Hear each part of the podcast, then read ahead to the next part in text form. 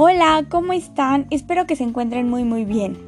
Hoy hablaremos acerca de la contaminación del aire, qué es y cuáles son sus consecuencias. La contaminación del aire, también llamada contaminación atmosférica, representa un gran peligro para el medio ambiente y para nuestra salud. Una de las principales causas de la contaminación del aire es el uso de combustibles fósiles. Su liberación hacia la atmósfera produce un exceso de material particulado y de gases de efecto invernadero como el dióxido de carbono, óxidos de nitrógeno y óxidos de azufre. Aunque puede haber contaminación por partículas naturales como el moho o el polen, la gran mayoría de las partículas que generan un desequilibrio provienen de fuentes humanas, ya sea por las emisiones de automóviles, los compuestos químicos de fábricas y demás. En el caso de la acumulación de gases, la atmósfera está compuesta por diversas cantidades y variedades de gases que pueden cambiar de forma natural sin perjudicar la salud de los seres vivos.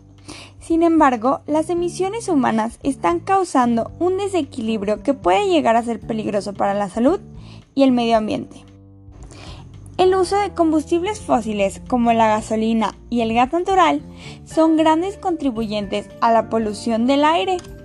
Estos emiten gases como el dióxido de carbono y el metano dos de los mayores contaminantes y generadores de otros problemas como el efecto invernadero. El dióxido de azufre es particularmente peligroso para el medio ambiente, pues es el principal componente de la lluvia ácida. Por su parte, el ozono, que aunque en condiciones de equilibrio nos ha ayudado a evitar la radiación ultravioleta, en grandes cantidades puede presentar problemas para la salud.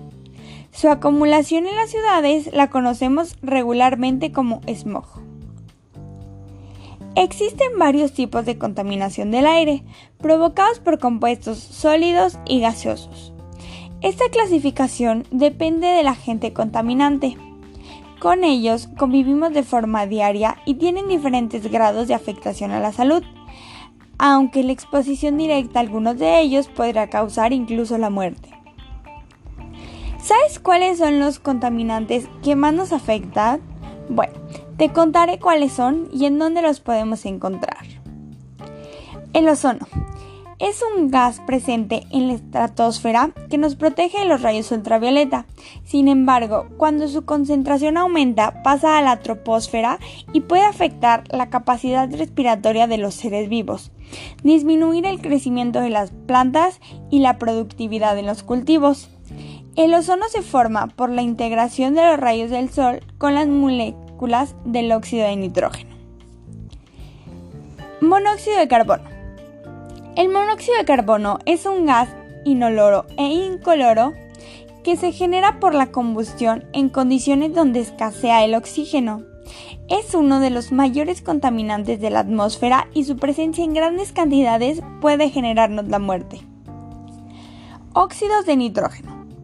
La contaminación en la atmósfera generada por el dióxido de nitrógeno y el óxido nítrico es mayor a la generada por los óxidos de carbono.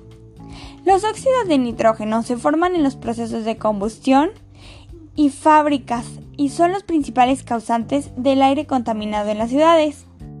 Hasta ahorita hemos hablado de qué es la contaminación del aire, cómo nos afecta y cuáles son sus causas entre algunos tipos de contaminación.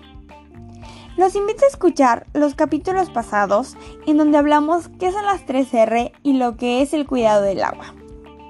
Sigamos. El dióxido de azufre. Empleado en la industria del papel como blanqueador y producido durante la quema de combustibles. El dióxido de azufre es un gas incoloro que irrita el contacto aunque no es inflamable. Este gas ataca principalmente los pulmones, el tracto respiratorio, genera tos, bronquitis y congestión. El plomo. Las emisiones de plomo hacia la atmósfera se presentan en forma de partículas o de gases. Las más grandes fuentes de contaminación son algunas industrias químicas como las fabricantes de pintura o esmaltes, las industrias mineras, en sus procesos de fundición de metales, las incineradoras de basura y las fábricas de baterías. El benceno proviene de fuentes naturales e industriales. Es un compuesto líquido, incoloro, que se evapora rápidamente y es flamable. La mayoría del benceno producido por fuentes humanas proviene del petróleo, mientras que las emisiones volcánicas y los incendios forestales son los más grandes emisores naturales. Todos estamos expuestos al benceno por el medio del aire que respiramos, especialmente en las ciudades. El benceno se encuentra en el humo de un cigarrillo, en el humo de los vehículos, en estaciones de servicio y en las emisiones de las industrias.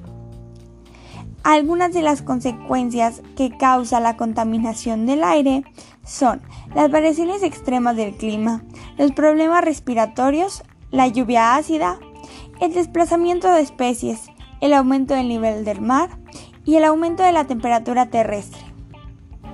Muchas gracias por acompañarnos una vez más en este podcast. Espero les haya gustado y escuchen nuestros próximos capítulos.